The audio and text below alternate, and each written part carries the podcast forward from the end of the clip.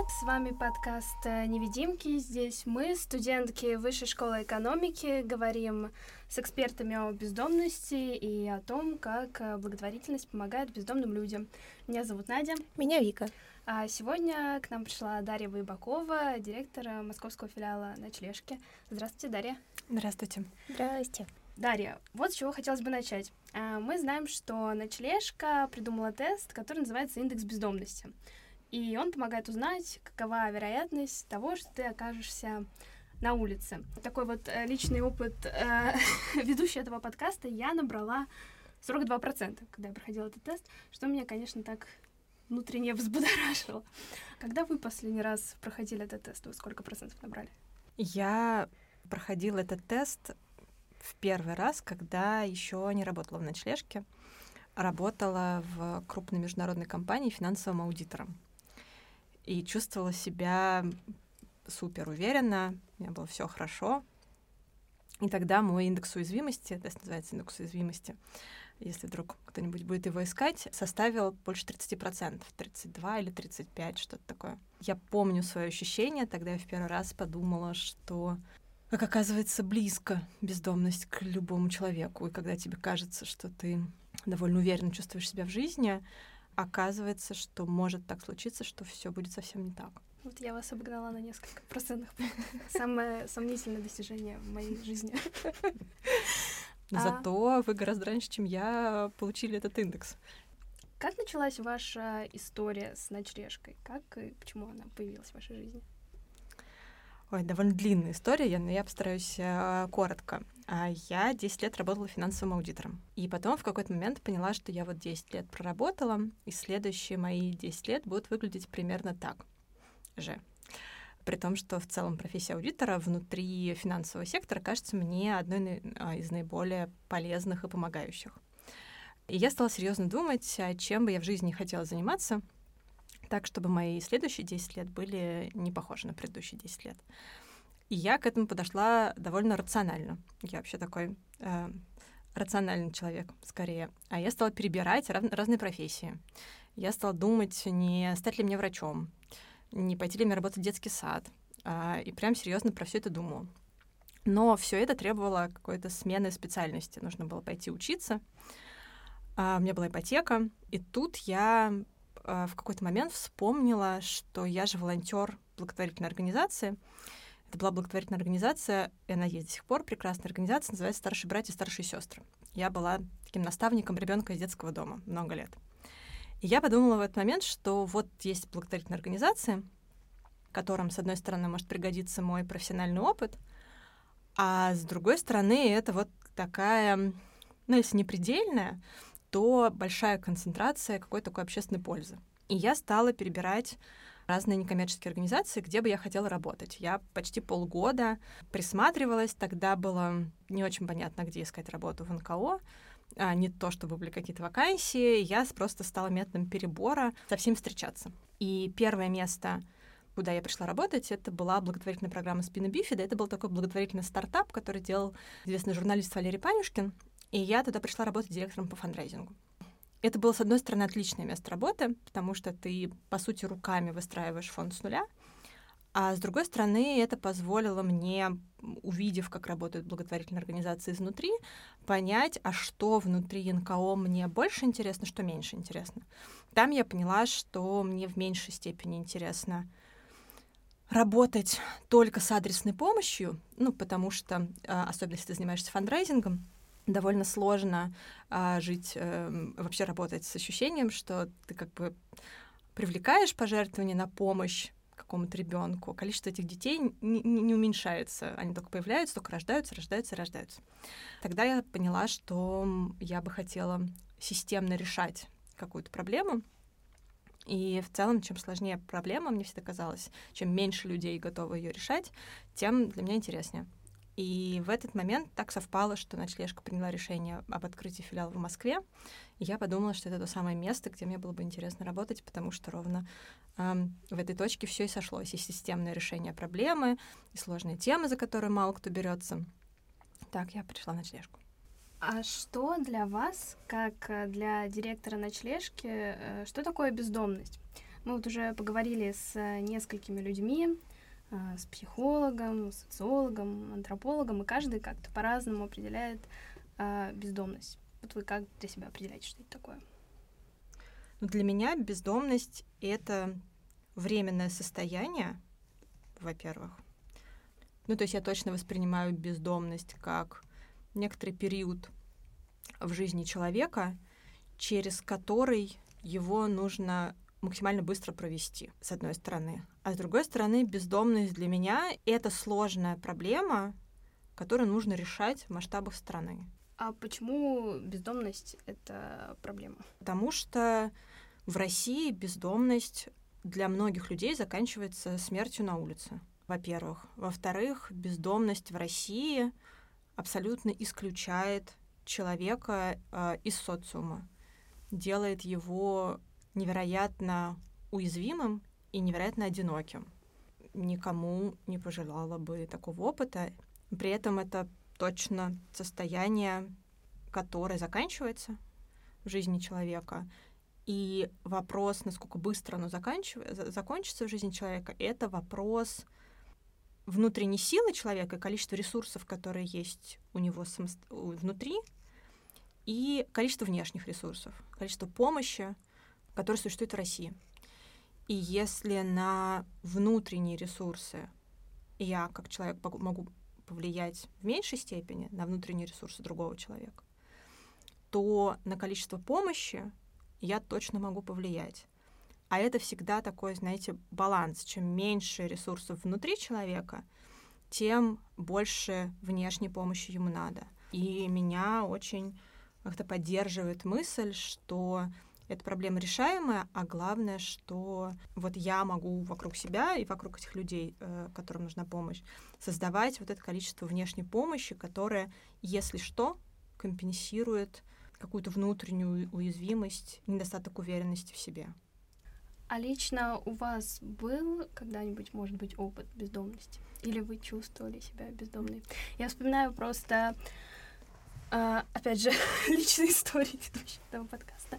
Я вспоминаю, как а, однажды, я еще тогда училась на первом курсе, я должна была а, лететь из Москвы домой, в Мурманск. Дома, как обычно, была зимой ужасная погода, и, в общем, в процессе полета мы узнаем, что мы не долетаем до точки прилета, самолет резко садится в Петербурге, я помню, это такое странное ощущение. Я впервые оказалась тогда в такой ситуации ты сидишь в аэропорту, ты ждешь, когда к тебе придут представители авиакомпании, вас вроде должны куда-то увезти в отель, но кто-то остается в аэропорту, и ты думаешь, что куда ты должен идти, или ты должен остаться, потом ты уезжаешь в отель, и такое ощущение, что ты, ты всегда должен быть в каком-то напряжении, потому что вот-вот вроде бы должны объявить, что вы улетаете, потом все отменяется, и как будто бы, ну, вообще-то дом у тебя есть, ну, ты знаешь, что он где-то там, и ты должен туда скоро попасть, но вот это такое как бы буферная зона, в которой ты оказался, когда ты чувствуешь себя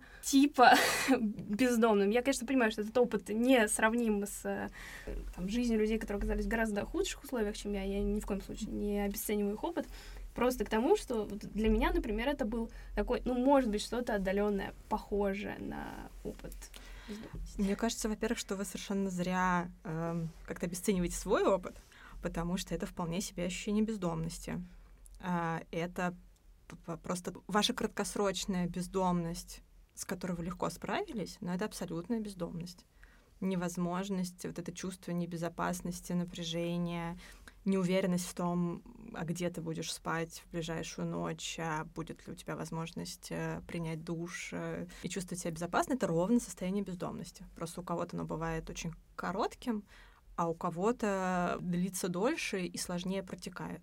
Когда вы сейчас спросили меня, первая моя мысль была, что, ну, как я обычно про это рассказываю, у меня нет никакой личной истории, связанной с бездомностью. Я не поэтому пришла в ночлежку. Скорее, меня интересовала какая-то сложная тема. В целом, я могла бы, не знаю, подопечными психоневрологических интернатов заниматься или заключенными. Это все мне было бы одинаково интересно. Но потом, пока вы говорили, я, вы знаете, про что подумала, что а, я родилась не в Москве. В Москву я приехала заканчивать школу, и несмотря на то, что я много лет, уже больше 20 лет живу в Москве, я никогда не чувствовала не ощущала Москву как свой родной город. Я родилась в Тульской области, в таком маленьком городке. А я все время чувствовала себя приезжей из Новомосковска в Москву, и довольно часто думала, что вот в Новомосковске у нас уже почти никого не осталось, осталась только моя бабушка, это уже сложно назвать, если ты там 20 лет не живешь твоим родным городом. И в Москве я, собственно, не очень чувствую себя дома. И первый раз, когда я почувствовала какую-то свою связь с городом, это было буквально несколько месяцев назад, тогда, когда я шла по улице и увидела нашего клиента бездомного человека, который встретился мне просто случайно на улице, и я знала, как его зовут. А я с ним поздоровалась, и вдруг я поняла, что есть что-то, что связывает меня с Москвой. И это оказалось не там квартира, в которой я много лет живу, не университет, который я заканчивала, не школа, где я училась, а вот этот вот человек, который был одним из первых наших клиентов, и я вдруг подумала, что, наверное, есть что-то полезное, что я делаю для города, что связывает меня с ним. Если говорить о бездомности как о проблеме большой, действительно, есть ли еще какие-то сопутствующие проблемы, которые ее окружают? Возможно, это бедность, трудовое рабство, черные риэлторы. Что особенно остро? Ох, огромный это вопрос. Эм, почему огромный? Потому что сложность бездомности как проблемы как раз и состоит в том, что бездомность, она как бы про все. Мы когда работаем с, э, с государственными структурами, с чиновниками, то мы каждый раз обсуждаем, что э, какой вопрос не возьми, все, что связано с бездомностью, туда вовлечены примерно все а, министерства и ведомства, которые можете себе представить. То есть есть, например, Минздрав, который отвечает за, должен был бы отвечать за медицинскую помощь, и там мы рассказываем о том, что а люди без документов э, не могут получить никакую медицинскую помощь, кроме э, скорой помощи. Это значит, что человек должен почти умирать, то есть должно быть состояние, угрожающее его жизни, чтобы он мог получить какую-то медицинскую помощь там, не знаю, Минтруду мы рассказываем о том, что людей без регистрации не берут на работу потому что вот есть такой стереотип о том, что при приеме на работу нужно требовать регистрацию. Закон этого не требует, а вот а, компании и, и даже таких городских или муниципальных вакансиях есть такое требование, которое абсолютно дискриминирует человека без регистрации. МВД мы рассказываем о том, что вообще эта система регистрации, которая есть в России, она это такое крепостное право до сих пор. Это когда права человека привязаны не к человеку, а к штампу регистрации. Нету штампа регистрации или регистрация где-то не там. И вот ты уже почти ничего не можешь ни проголосовать, ни костыли получить, ни ребенка в детский сад устроить. И так далее, и так далее, и так далее. А что вам отвечают? Я бы сказала, хорошо, если нам отвечают. Чаще всего нам отвечают, что, что в законе вообще нет понятия бездомность, бездомного, и поэтому вообще не очень понятно, про кого мы говорим. А это действительно так. Действительно, э, нигде не написано, кто такие бездомные люди. Еще нам говорят, что в целом все хорошо, нет никаких сложностей, э, все работает, а если не работает, то это значит, люди просто не хотят выбираться с улицы, могут и на работу найти, и документы восстановить, все работает, это просто люди не хотят. Если коротко, то вот это, наверное, самый типичный ответ. Но это же стигма. Так и есть. Поэтому одна из э, главных наших задач, и в этом смысле я вам особенно благодарна, что у вас есть целый подкаст, э, посвященный бездомности, это работа с общественным мнением, потому что когда я думаю, как бы где-то точка, которая могла бы повлиять на много аспектов бездомности разом, это общественное мнение.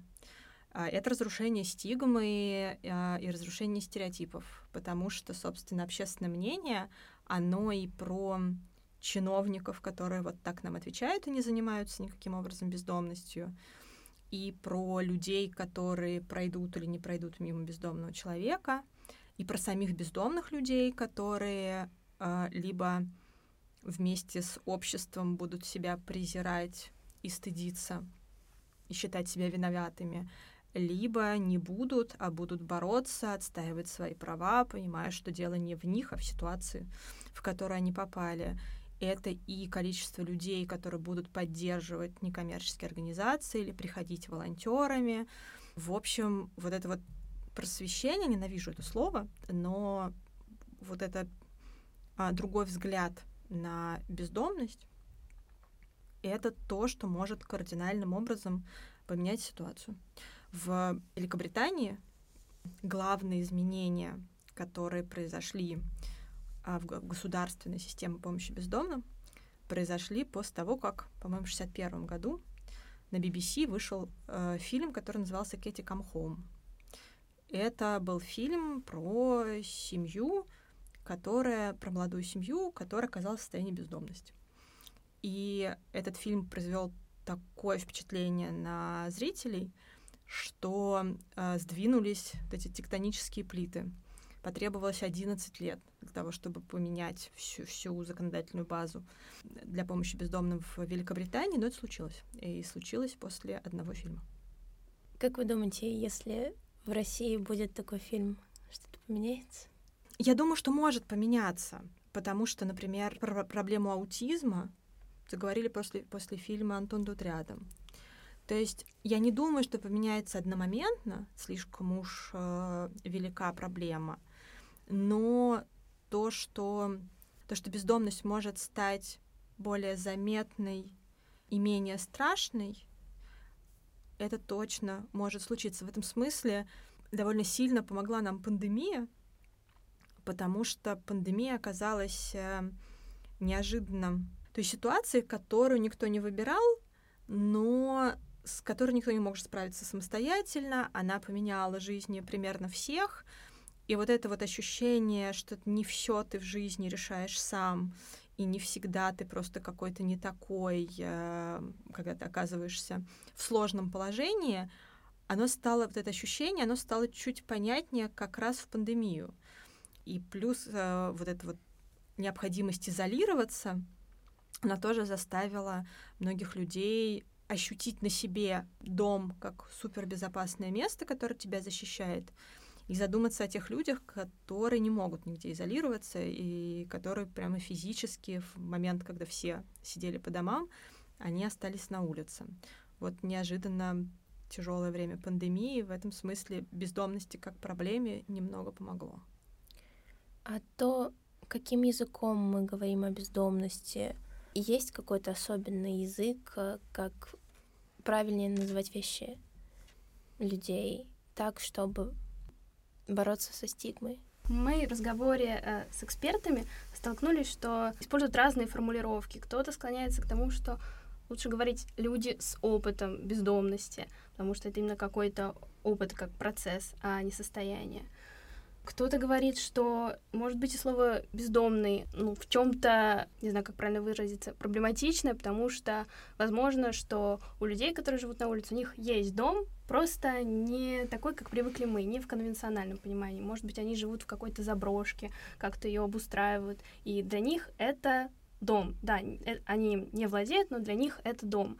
И вот в связи с этим, да, интересно, на самом деле, изобрели ли мы какой-то язык разговора об этой проблеме, или мы еще все-таки ну, в какой-то такой зоне, где еще есть э, вопросы? Я бы сказала, что мы на той стадии, как общество, когда эти вопросы еще не возникли. Сейчас мы эм, на той стадии, когда хорошо бы перестать называть людей бомжами. К слову «бездомный» прибавлять слово «человек». Я бы тут сказала, что для меня язык — это способ достижения какой-то цели. Первая цель, которую, как мне кажется, нужно достичь, это сделать бездомность не словом, с которым ассоциируется, знаете, такая безликая серая масса неопрятных людей — а покажет, что бездомные люди очень разные, что нет никакого архетипичного бездомного человека.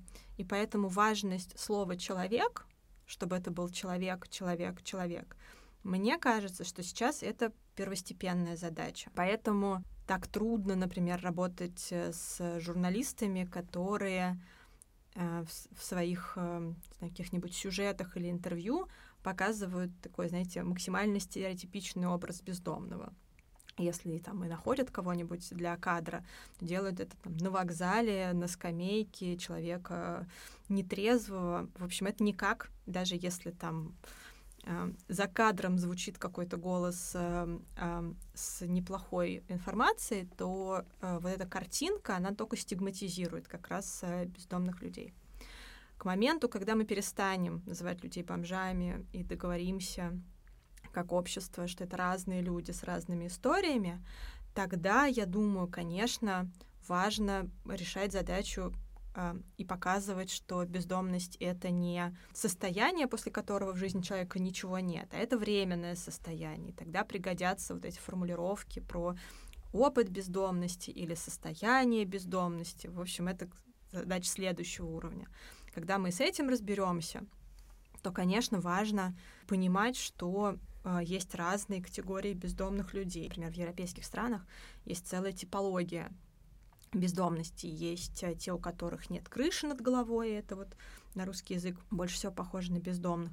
А есть те люди, у которых есть крыша, но нет своего безопасного дома. То есть это те люди, которые в хостелах живут, каких-нибудь общежитиях, а, в бытовках по месту жительства или около друзей у знакомых. Ну, в общем, показывать вот это многообразие состояния бездомности, с каждым из которых нужно по-разному работать, каждый из которых характеризуется разной помощью. В общем, это такие, знаете, уже а, проблемы продвинутых обществ. Сейчас мне кажется, что а, язык нужен разный для разной аудитории. То есть есть аудитория уже какая-то подготовленная, много понимающая, с которыми интересно, и можно разговаривать уже вот про, про какие-то более глубокие аспекты бездомности. Но в целом, если мы говорим про, на, про нас, про общество на, на, на масштабах страны, то мы еще на этапе хорошо бы, чтобы людей бомжами не называли. Если вернуться к ночлежке, можете ли вы кратко рассказать, как устроена помощь э, в организации? Да, если кратко, то ночлежка по э, меркам многих благотворительных организаций в России очень небольшая организация. А бездомность — огромная проблема. И когда вот эти два размера э, мы соотносим, мы понимаем, что никакая ночлежка и никакая другая организация а, не в силах решить проблему бездомности или качественно снизить масштабы бездомности в одиночку даже на уровне там отдельного Петербурга или отдельной Москвы. Поэтому наша задача ночлежки — построить, к сожалению, внутри себя, потому что в других странах, например, это то же самое делают разные организации через такое общее взаимодействие.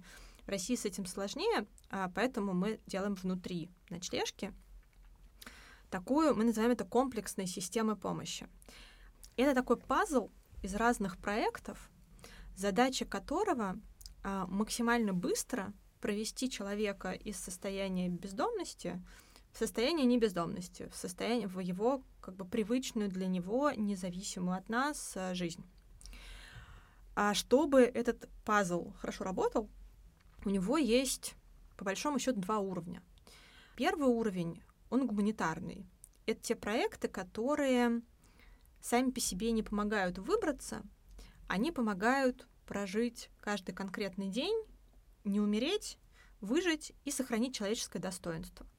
В эти гуманитарные проекты относятся душ, еда, а, стирка, возможность получить теплые вещи, средства гигиены, костыли трости, термосы, переночевать где-то в тепле и безопасности и получить медицинскую помощь. Вот это такие элементы первого гуманита- базового гуманитарного уровня. Они важны в этом пазле, с одной стороны, тем, что, собственно, сохраняют жизни и помогают максимальному количеству людей. А с другой стороны, они в этом пазле как бы точки входа. Это первый, первая, первая точка контакта очень часто человека с ночлежкой и с сотрудниками ночлежки. Это место, где поначалу выстраивается доверие. И дальше задача этих проектов, помимо такой своей понятной помощи, перевести человека из гуманитарного уровня в уровень проектов, то, что у нас называется, это проекты ресоциализации. Это, собственно, те проекты, которые помогают уже выбраться. К этому второму уровню относится наша консультационная служба. Это там, где юристы, социальные работники помогают искать работу, оформлять пособия, э, восстанавливать документы, возвращаться домой и так далее, и так далее. Там таких 33 пункта у нас такой помощи. Это приюты, где на время, пока человек работает социальным работником или юристом, он может пожить. И приюты, они разные. Они есть приют, например, для людей с зависимостью, есть э, там, сопровождаемое проживание для людей, которые уже трудоспособны и уже как бы а, почти а, готовы жить самостоятельно. Сейчас мы строим в Ленобласти приют для пожилых. В общем, это такие разные а, узконаправленные приюты. И э, вот, собственно, комбинация всех этих проектов, она позволяет человеку выбраться. И задача ночлежки — открыть вот такие проекты-образцы, связать их в единую систему, получить измеримый результат работы каждого проекта и системы в целом, чтобы подкрутить там, где надо подкрутить, так, чтобы потом это можно было масштабировать, чтобы это можно было масштабировать на уровне государства, передавать этот опыт другим некоммерческим организациям, чтобы выстраивалась вот из таких пазлов внутри организации или там внутри города выстраивалась система помощи в конечном счете на уровне страны. Мы знаем, что вы до сих пор, будучи директором, иногда выезжаете с ночным автобусом как э, волонтер. Почему вы это делаете? Это ведь не ваша обязанность, но вы все равно помогаете. Я, да, люблю такое. Я, я стараюсь раз в месяц и на ночном автобусе ездить, и сидеть в консультационной службе как соцработник, и э, волонтерю в нашем пункте выдачи. Две причины. Одна эгоистическая. Э, мне просто кажется, что это очень кру- крутое времяпровождение. Э, это... Ну, ты в целом видишь э, людей, ради которых ты работаешь, мне гораздо больше нравится, честно говоря, еду раздавать, чем с чиновниками разговаривать, например. Вот. Это какое-то такое время, которое дает тебе много сил. А с другой стороны, у этого есть профессиональная задача. Мне важно, чтобы делать руками, видеть глазами то, как все работает. Потому что когда одно дело, когда ты смотришь на проект со стороны, а другое дело, когда ты сам э, пользуешься нашей CRM-системой, смотришь, а все ли куртки подходят, а чего не хватает, как на это люди реагируют, достаточно ли супа на стоянках, удобно ли убирать мусор. Ну, в общем, сильно это помогает в организации, в организации работы. Вот чего я не делала а, ни разу, а это, наверное, тоже я про это часто думаю. И я думаю о том, что мы чаще всего наши проекты видим как бы со стороны помогающей организации. А со стороны людей, которые к нам приходят, мы видим реже. Я ни разу не стояла в очереди у ночного автобуса. Я ни разу не, э, там, не знаю, не принимала душ в нашем неравнодуше, так, чтобы пройти все этапы и дождаться, пока тебя вызовет администратор. А это тоже важно. Мне вообще кажется, что любые проекты для людей э, должны работать так, э, чтобы голос этих людей был слышен. И несмотря на то, что у нас много разных возможностей брать мнение клиентов, мы к ним очень близко. Наш офис находится ровно там же, где работают наши проекты, и у людей есть возможность там какие-то записки оставить в специальном домике, но все равно встать в очередь и как бы увидеть, а каково это простоять там очереди 100 человек, и удобно ли брать тарелку, не сильно она горячая, и все такое. Вот это чего я не делала ни разу, а, наверное, стоит. В одном из э, паблик-токов, если не ошибаюсь, это был э, разговор в Ельцин-центре, если ошибаюсь, прошу прощения, то вы не думаете о работе ночлежки в категориях добра. Вообще это слово, как я понимаю, как слово просвещение не очень нравится. А почему вы так не думаете? Да, я еще хотела бы запретить слово добро, честно говоря. Ну, просто потому что... Роскомнадзор, не бери это. Да-да-да, нет, да, сейчас не то время, чтобы я хотела что-то запрещать. Без меня тут справляются. А, но просто по добром маскируется... А, точнее, добром оправдывается все что угодно. Непрофессионализм, ну, чаще всего непрофессионализм. Да, для меня ночлежка не про добро. Для меня ночлежка про социальную пользу. И в этом смысле я считаю, что если мы как организация, и любая на самом деле некоммерческая организация, я так про всех думаю, берем на себя задачу решать какую-то социальную проблему, то мы обязаны делать так, чтобы это было, это работало для людей удобно, эффективно и решало ту проблему, которую она призвана решать. И для меня это значит, что любой клиент имеет право, и я очень радуюсь, когда так происходит, и грущу, когда не происходит, имеет право по-хорошему требовать от нас достаточного количества помощи, чтобы эта помощь была удобно для него организована, чтобы то, что мы обещаем, выполнялось. То есть для меня, почему мне не нравится добро? Потому что когда начинают говорить про добро, это, знаете, такое немножко немножко взгляд на благотворительность сверху вниз, что это не люди, которые приходят и имеют право, а это люди, которые э, как, как будто мы встали на табуреточку и а, облагодетельствуем людей, которые вот э, пришли к нам за помощью. А мне кажется, что это не так. Мне кажется, что здесь мы... Это не люди нам должны чего-то, а это мы людям должны. Это мы должны э, выполнять обещания. Ну, понятно, что эта история, ну, как бы важно тут не, докручивать до предела. Для меня это такой баланс между потаканием и патернализмом.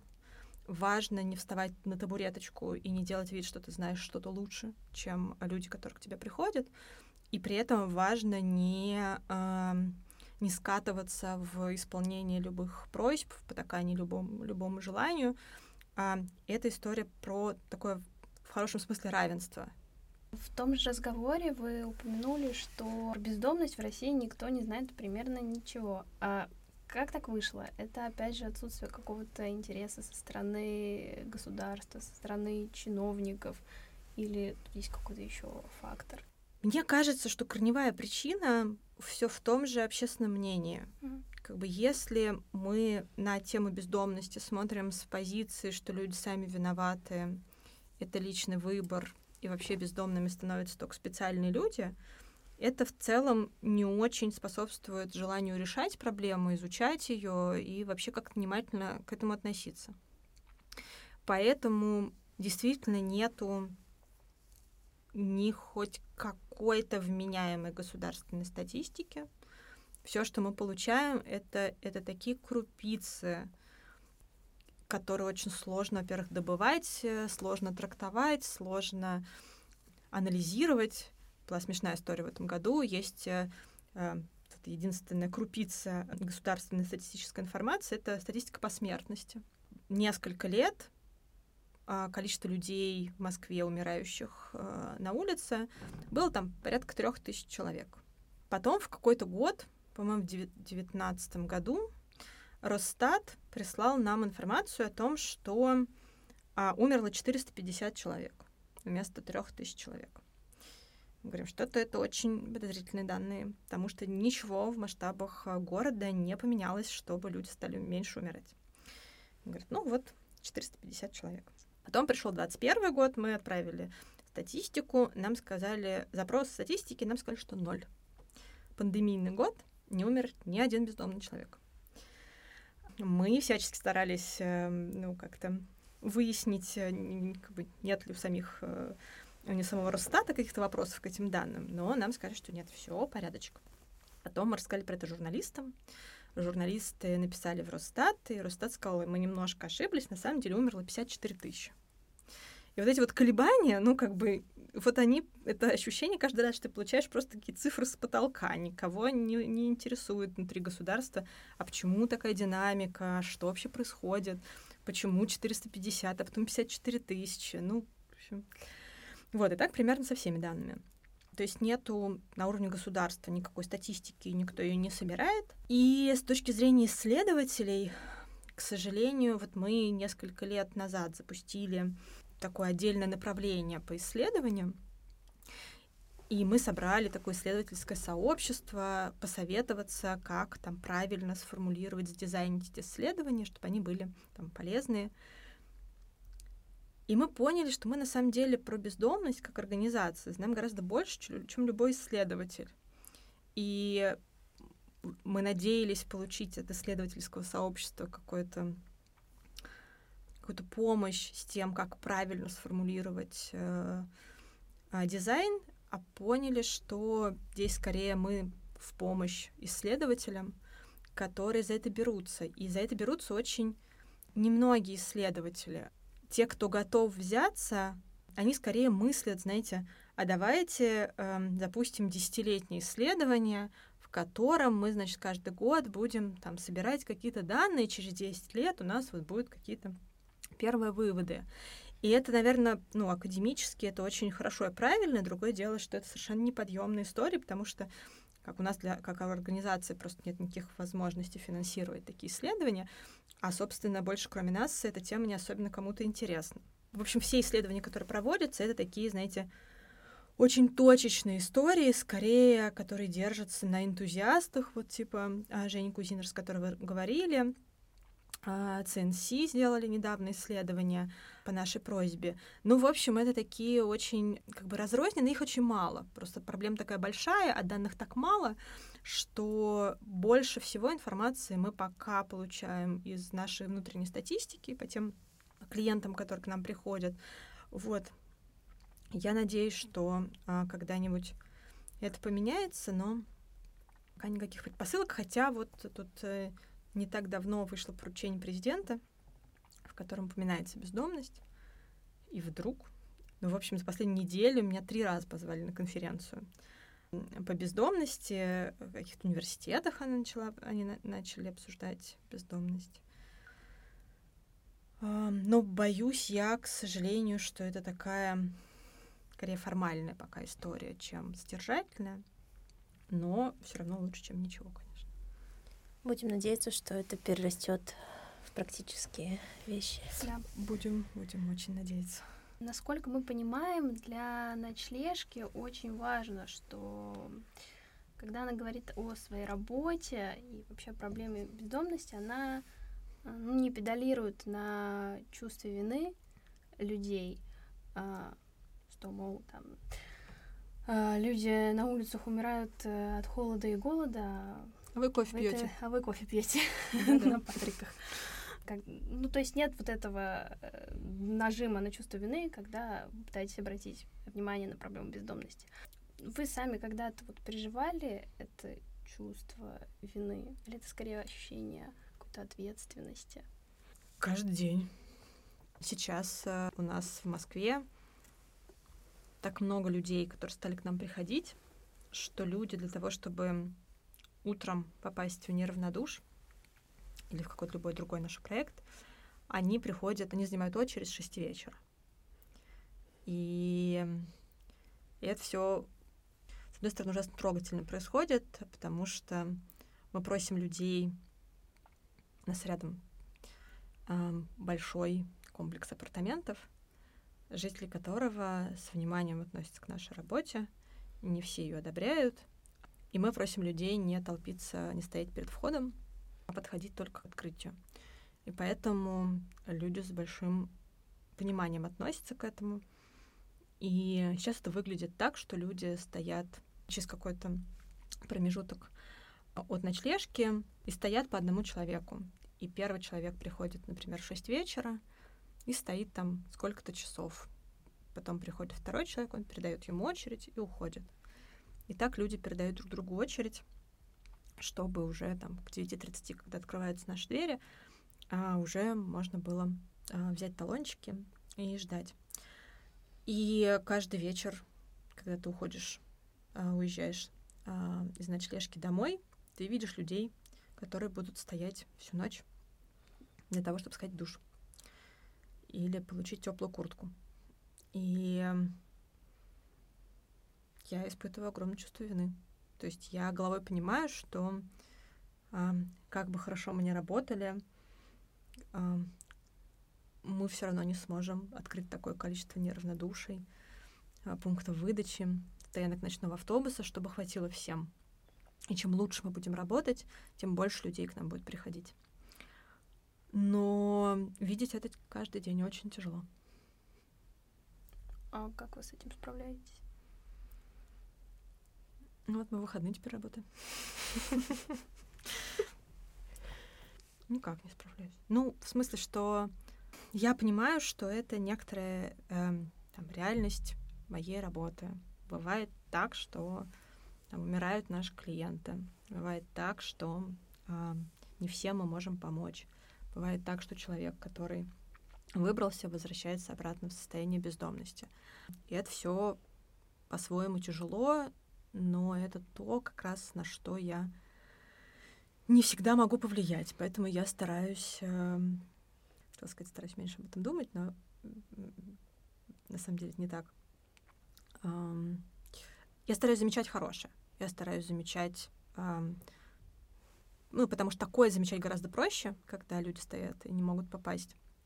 А там, радоваться каждому восстановленному паспорту или истории человека, который а, пришел к нам в первый раз и все успел, и все получил, а, и выбрался, такое замечать бывает сложнее.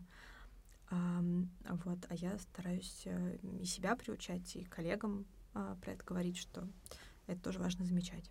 Вы были гостей другого подкаста, подкаст «Урбанизм», и там вы говорили, что бездомность э, — зеркало того, что происходит вокруг.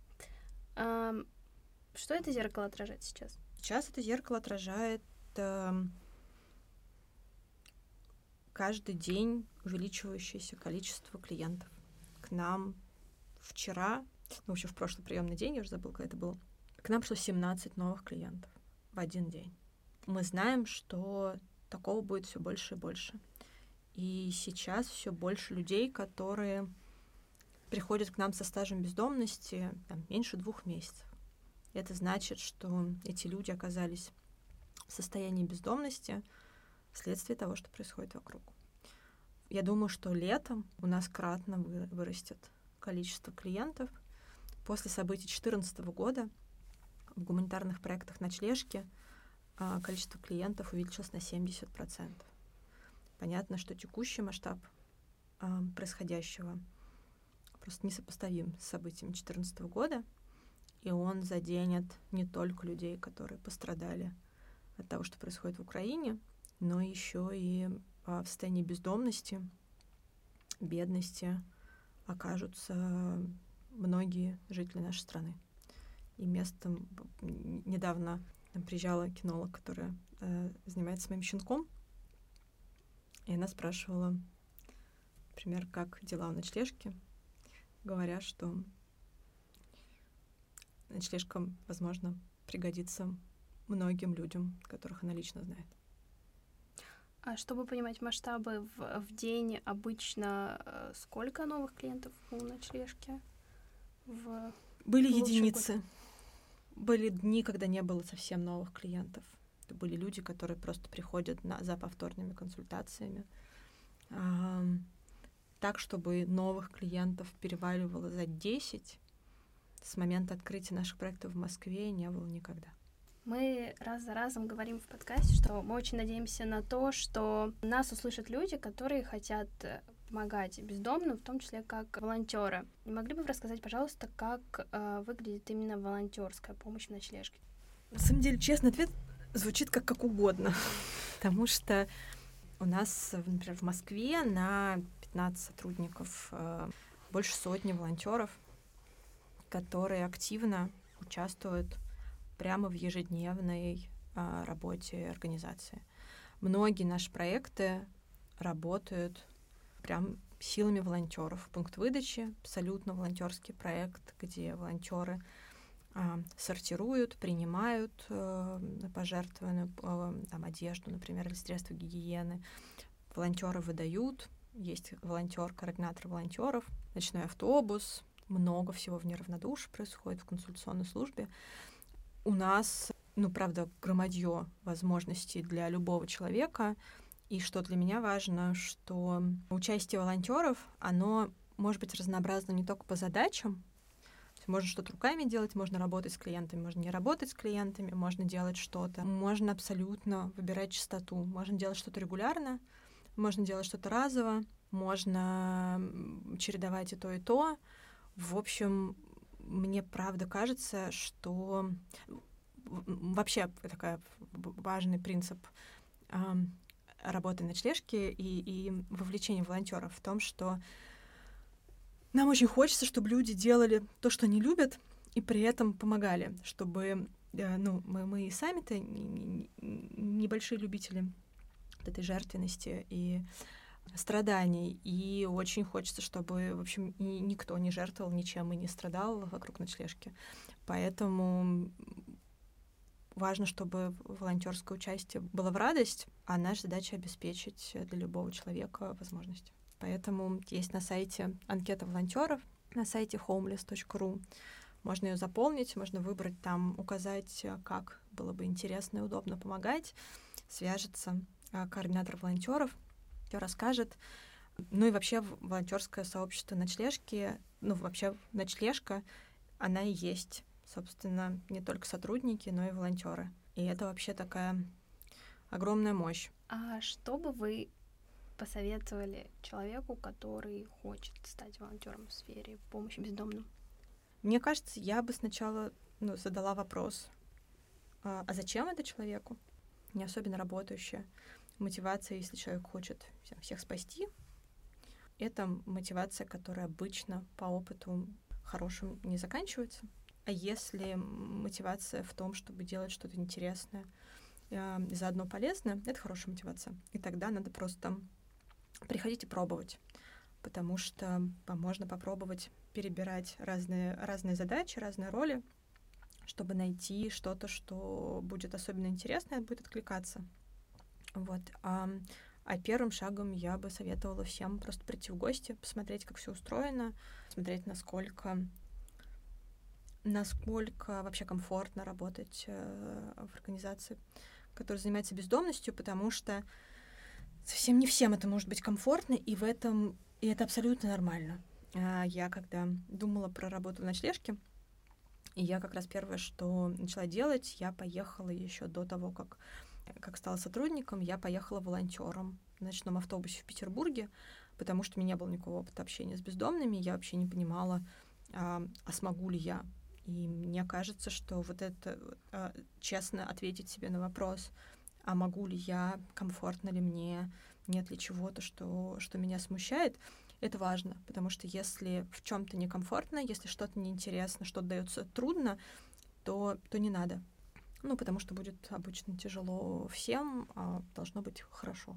Мы всем нашим гостям в финале задаем вопрос, о том, как должна быть организована благотворительная помощь бездомным людям в идеале, в идеальной России, чтобы благотворительная помощь в этой сфере стала еще лучше. Еще лучше, это, это очень... Эм, спасибо вам за, за, за такое определение. Эм, это большой аванс. Помощь бездомным должна быть э, ее должно быть много, и она должна быть очень доступной. Помощь бездомным тогда будет работать, когда ногами любой человек может дойти из любой точки города в любом городе страны до того места помощи, которое ему нужно. То есть неважно, где что-то случилось с человеком, он должен иметь возможность ногами дойти до приюта, до дневного центра, где восстанавливают документы, до бесплатной прачечной, душевой и так далее, и так далее, и так далее. Когда помощь станет доступной и такой объемной, тогда можно будет сказать, что есть система, и я уверена, что мы довольно быстро увидим снижение стажа бездомности.